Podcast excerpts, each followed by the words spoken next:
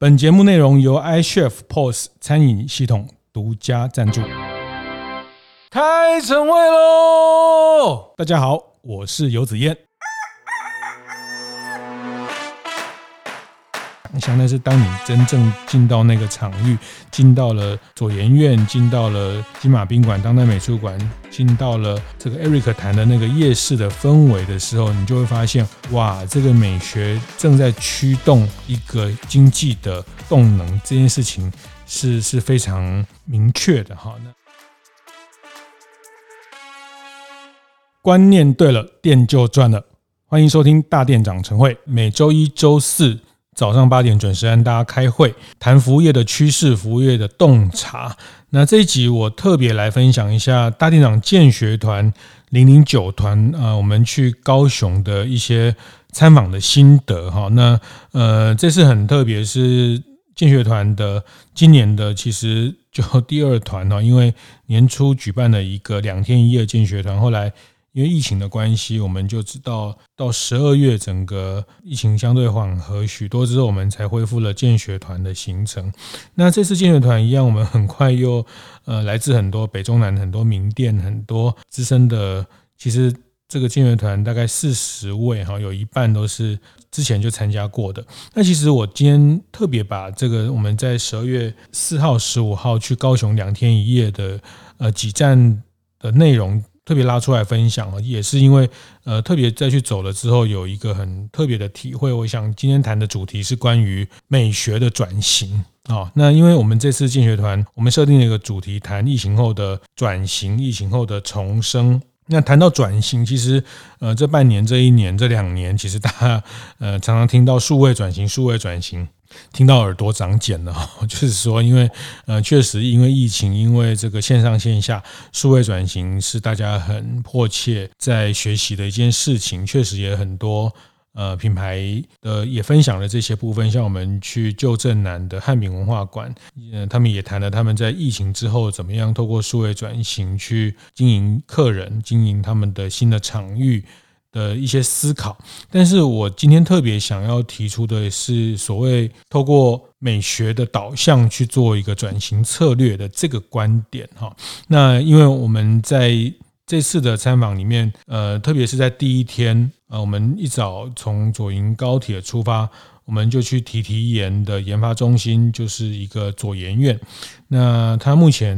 并没有正式对外开放，它只开放给它的。代工客户哈，商用的、商业上的商用的客户。那当然，这次我们特别情商创办人李坤宁，还有请他们的营运长来跟大家呃做一个导览跟分享。那 T T 研做面膜哈，那这个左研院其实他们在高雄的一个前镇，它其实它是一个旧的，好像跟渔货还有这个渔渔港使用的一个设设施哦，那么重新把它。打造成一个纯白色的，而且采光非常好的一个透明的工厂的概念，这个面膜的生产基地哈，它叫左研院哈，就是一个 Joe Lab 左研院的概念。那下午我们去了一个金马宾馆、当代美术馆，那也透过馆长邵雅曼的介绍来谈他们怎么样呃，透过一个民间接手的方式。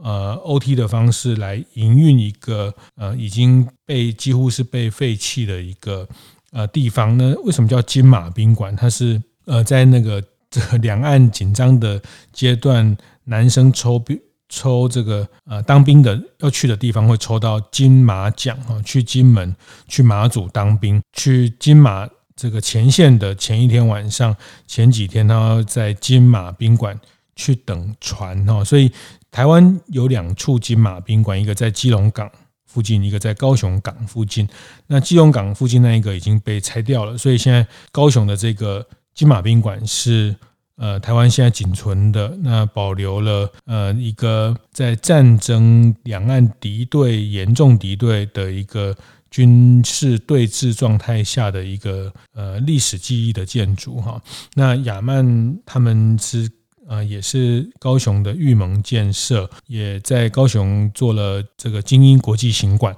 那他们也运营了这个地方，把它变成一个当代美术馆哈。那这个在这个景点，我们也看到他们怎么样把一个老旧的。破落的一个这个环境，变成一个充满当代美术气息。透过策展的方式，透过邀请国内外的。呃，重要的艺术家来做展览，来做各种多媒材的展览的方式，去复活了一个旧的建筑。特别是在晚上哈，特别晚上我们在晚餐去了老新台菜哈，当然大家可能北部的伙伴会常听到永新奉茶哈，那他们就是同一个体系，老新台菜、永新奉茶在传到第三代的薛顺迪的这个手上，那他们。呃，开出了一个充满一个殖民地风格、充满一个台式的呃很创新风格的一个台菜馆啊，包括永兴奉茶，还有呃新潮饭店，台北的新潮饭店，把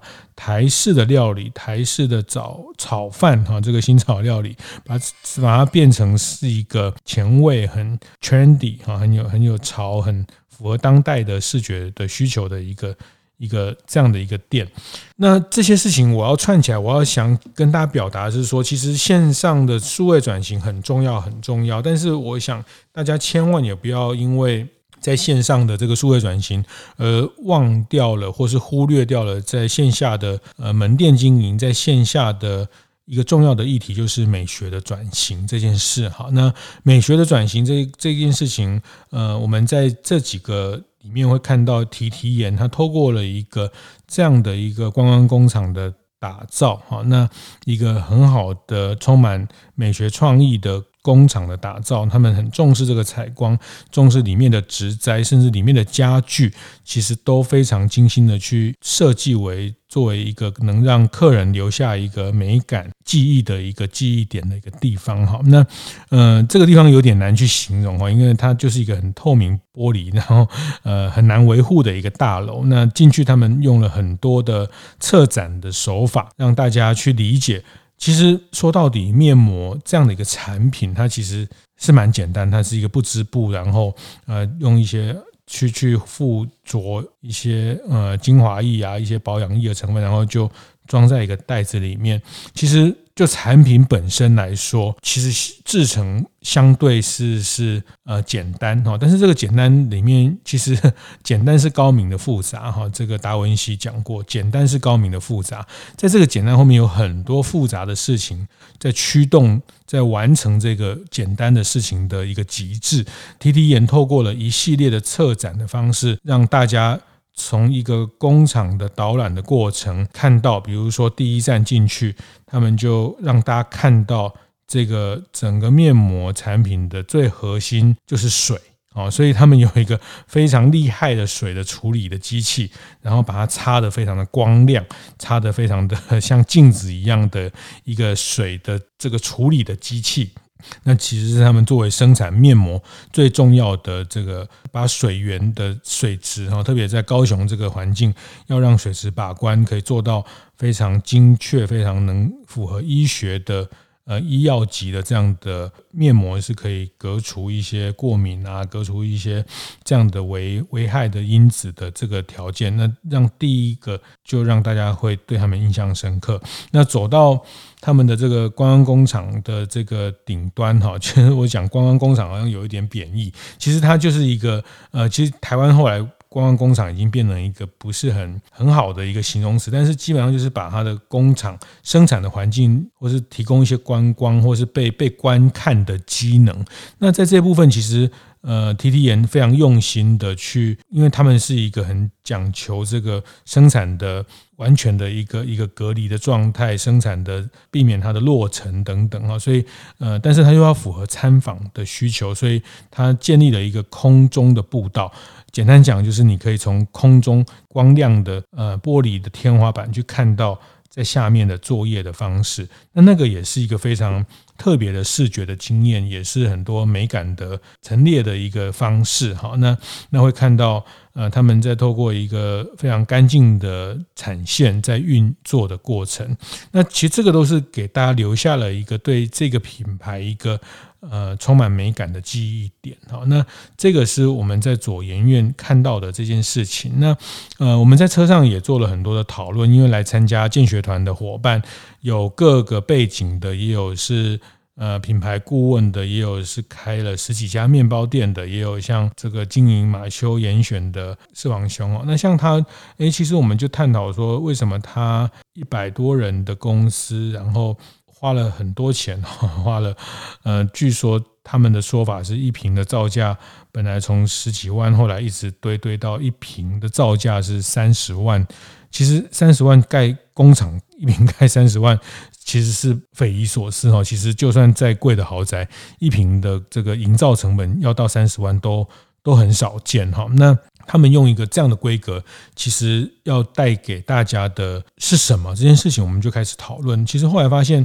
嗯，他们现在不对外去。营业也不对外去开放，那只接待他们少数的欧洲的，希望很多顶级的保养品请他们代工。那其实这样的环境，这样的美感的环境盖得这么美，其实没有对外开放，那究竟是为了什么？哈，那其实呃，其实像马修严选的士房大哥、士房兄，他就会提到说，其实他这个对员工来说，其实这样的一个工作环境，他要去呃说服，然后去沟通的，其实是最重要、最核心的那一百五十位。员工对这家品牌的认知，哈。中场休息时间，也趁这个机会和大家分享我们的节目合作伙伴 iCHEF 的相关讯息。二零二一台湾设计展现正展出中，这次台湾设计展在嘉义举行，主题为 City as Home，将嘉义打造为一座像家的城市。开展以来受到许多好评，iCHEF 也有现身于展场中，提供观众使用 POS 系统的互动操作，结合嘉义的在地文化、餐饮小吃与科技工具在一起的沉浸式体验，非常有趣哦。而台湾设计展的展出时间到这个礼拜日就会结束，有兴趣的大店长们赶快安排行程前往嘉义一趟吧。其实这样的一个工作环境，他要去呃说服，然后去沟通的，其实是最重要、最核心的那一百五十位员工对这家品牌的认知哈。那总之就是呃，我们从这里面去看到了，他透过了一个美学的导向的这个事情，去去作为品牌策略的一个很重要的出手、很重要的沟通的一一个概念哈。因为我还是说面膜这样的产品。呃，是其实它能去从产品面来说，它其实很难去表达出很独特的，或是它其实是一个简单的产品，但是它要如何去赋予这个产品某一种品牌的价值？那美学在这件事情，左研院 TT 研是花了很大很大的力气。那在讲。我们刚刚也提到这个个案，就是我们下午去看到的金马宾馆哈。那这个故事也非常有意思，就是那时候是呃玉门建设的邵董在把这个宾金马宾馆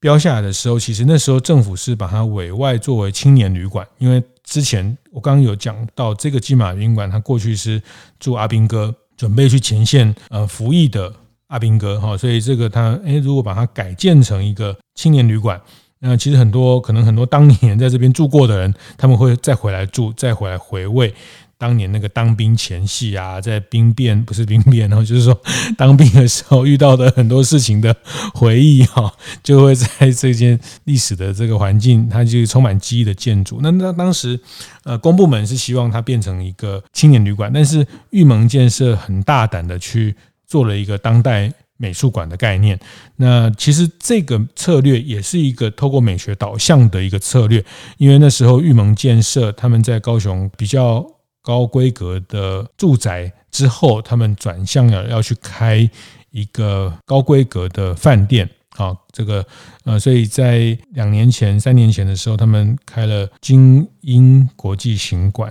这样的一个客单价，一个晚上的房价大概在六千到八千，那大概都是当时高雄的呃两倍，在那时候还没有万豪洲际进驻之前，那有一段时间，精英国际行馆大概也是在高雄呃非常。在房价算是非常高的一个饭店，那他们用一个私人行馆、一个管家服务的概念去呈现这样一个作品，呈现一个这样的旅宿的呃服务的时候，他们连带的用金马宾馆这样的一种美术为导向、美学为导向、美术馆的这样的一个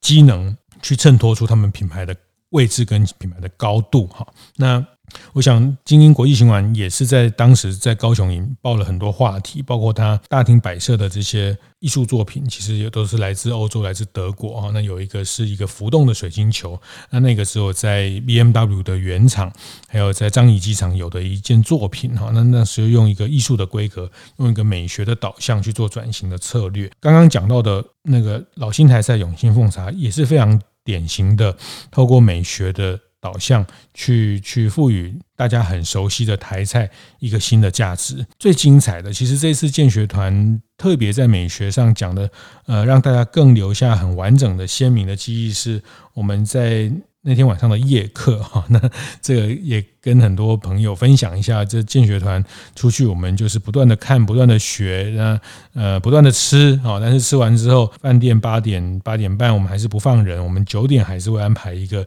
夜课哈，这样呃那夜课我们从晨会到夜课哈，就是不放过每一个学习的机会。我们因为这个很难得可以有两天在外面去做学习的旅行，所以我们就。每一个时间，我们都把它做了很充分的运用。我们九点晚上九点到十点半会有一个夜课这样的一个节目，这样的一个活动的安排。那那天我们就是请到了这个老会的创办人洪建哲，他来谈市集里的美学经济。哈，他们这几年这这两两个创业伙伴，他们几个年轻人，他们这几年在高雄的爱，把整个高雄的城市的这种。夜市的文化做了一个翻转，他们呃那天他就谈为什么他们当年大概三年前会开始做这件事情哈，那这件事情到去年到前年呃开始发酵在各个地方，到屏东去，到明年也会到台中哈，那然后像去年在台南的。呃，这个开始啊，在台南也开始做呃前几个月的岛屿餐桌哈，那还有呃草食节，他们也办了一个素食的这个蔬食的呃美食的这个摊位哈，那他们用市集的方式呈现了一种美学的风格。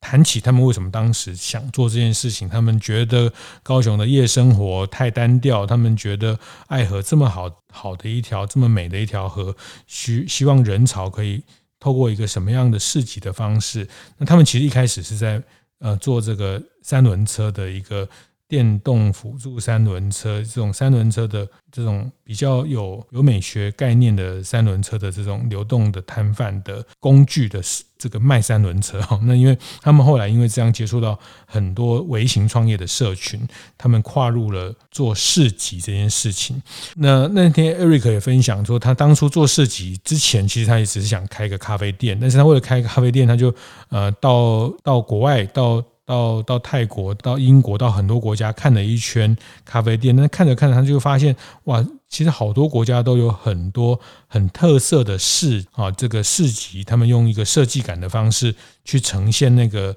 呃市集的味道，那让呃就是我们常讲所谓文创市集哈，但是那个文创市集它可以变形出来的呃餐饮的内容、服务的内容，其实。结合生活的概念，其实是他们觉得这个是很羡慕，那些就是台湾没有这样的东西，他认为台湾应该要有这样东西，所以开始去做。所以我们会看到说，这几年在市集这个通路，它也变成大家门店或是品牌找出的一个新的呃通路的经营的面向哦。因为呃，特别在疫情，大家对户外活动也比较需求，所以其实，在台湾的。秋天，或是现在，即便是冬天，在高雄还是一个非常宜人的天气，就是会常常看到很多市集。那现在的市集，它其实是越来越越有型哈。那摆摊的人，他们跟过去大家印象里面的呃这种六合夜市啦、士林夜市完全不一样。他们其实是从一种美学风格的。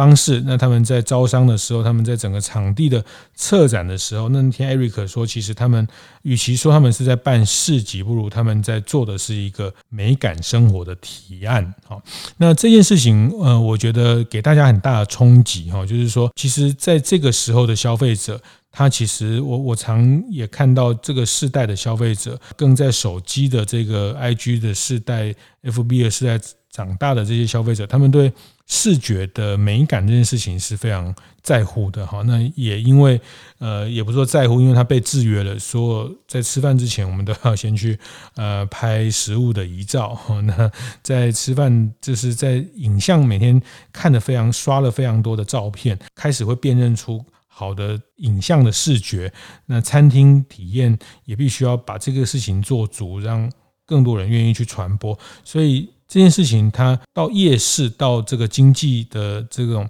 夜市经济里面来的时候，其实美学就是一个很关键的角色哈。那简单说哈，就是呃，我们那天也有人提到，哎，其实像六合夜市啦、士林夜市，大家就就很多人常谈到啊，怎么样去拯救这些旧的夜市啊？其实 Eric 的认为是这个根本没得救了哈，因为他们还是在卖一些没有。呃，其实除了食物本身之外，其实整个环境环整个场域，它并不是提供一个具有美感生活的概念。这件事情，其实呃，消费者现在年轻消费者并不买单没有美感的事情。那这个也是非常非常典型，我觉得这个个案也是非常典型的，就是我们在建学团看到它也是。一个透过美学导向的一个夜市经济的转型的策略，那所以我觉得这次的这件事情让很多在建学团大家，因为特别是这个事情，呃，你听我说，你大概也只能想象，但是当你真正进到那个场域，进到了左研院，进到了金马宾馆、当代美术馆，进到了这个 Eric 谈的那个夜市的氛围的时候，你就会发现，哇，这个美学正在驱动。一个经济的呃这个动能这件事情是是非常明确的哈。那即便他是在大家印象里面觉得，哎，高雄高雄 有什么好玩的吗？好，那我觉得这是。去去体验两天之后，大家觉得高雄好精彩。包括第二天早上，我们去呃旧镇南汉饼文化馆哈，那他们也是把一个一百三十年的汉饼这样一个老 COCO 的 LKK 的商品，赋予一个美学的策展的概念。那他们有从把嫁娶这件事情延伸成为爱情的内容啊，所以呃他们在他们的呃这个汉饼文化馆的一楼里面有大半个楼听都是在做这个。从爱情，从嫁娶，从呃这件事情碎石记忆，这个糕饼跟这些事情连接，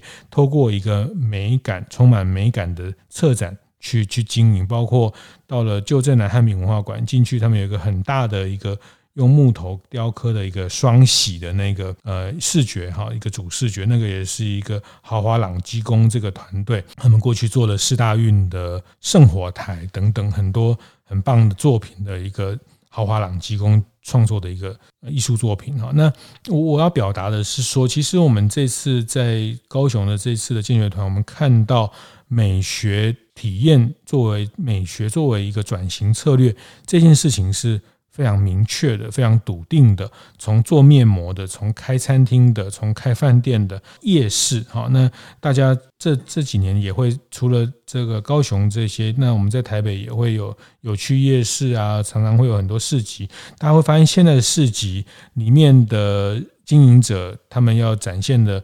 都要有一个很明显、明确的个人风格，或者他们都要留个小胡子，或者他们即便做一个烤肉串，即便做餐饮，即便做餐车，他们可能也要放一个呃这个 Marshall 的喇叭哈，就是呃展现他们对某一种风格的向往哈，这是一个英国品牌的喇叭，很多人。呃，这些名店很多潮店都会用这样的事情。那这里面很重要的是一个美学生活美学的提案哈。我还是讲，我们必须要去理解一个比较相对年轻的消费者，他可能不见得能花费很多呃钱在他的消费支出里面，但是他希望在有限的支出里面得到更多的美感的内容哈。这个是很明确的，在夜市的经济、市集的经济，我们看到这样的需求被期待。那他们办这样的市集的经济，动辄一场就是来十万、二十万人次哈。那这个都是一个非常庞大的流量哈，这些流量都会转成他们对商品、对品牌的关注的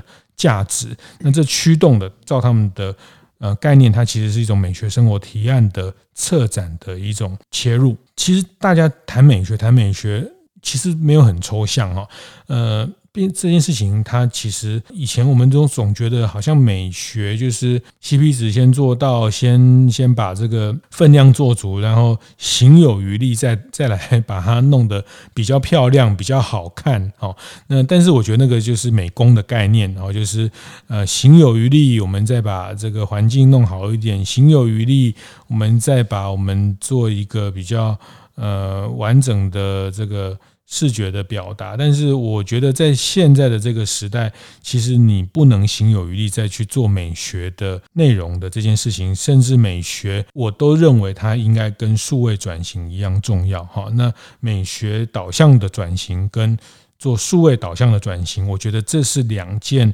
大家都要同样去关注的事情。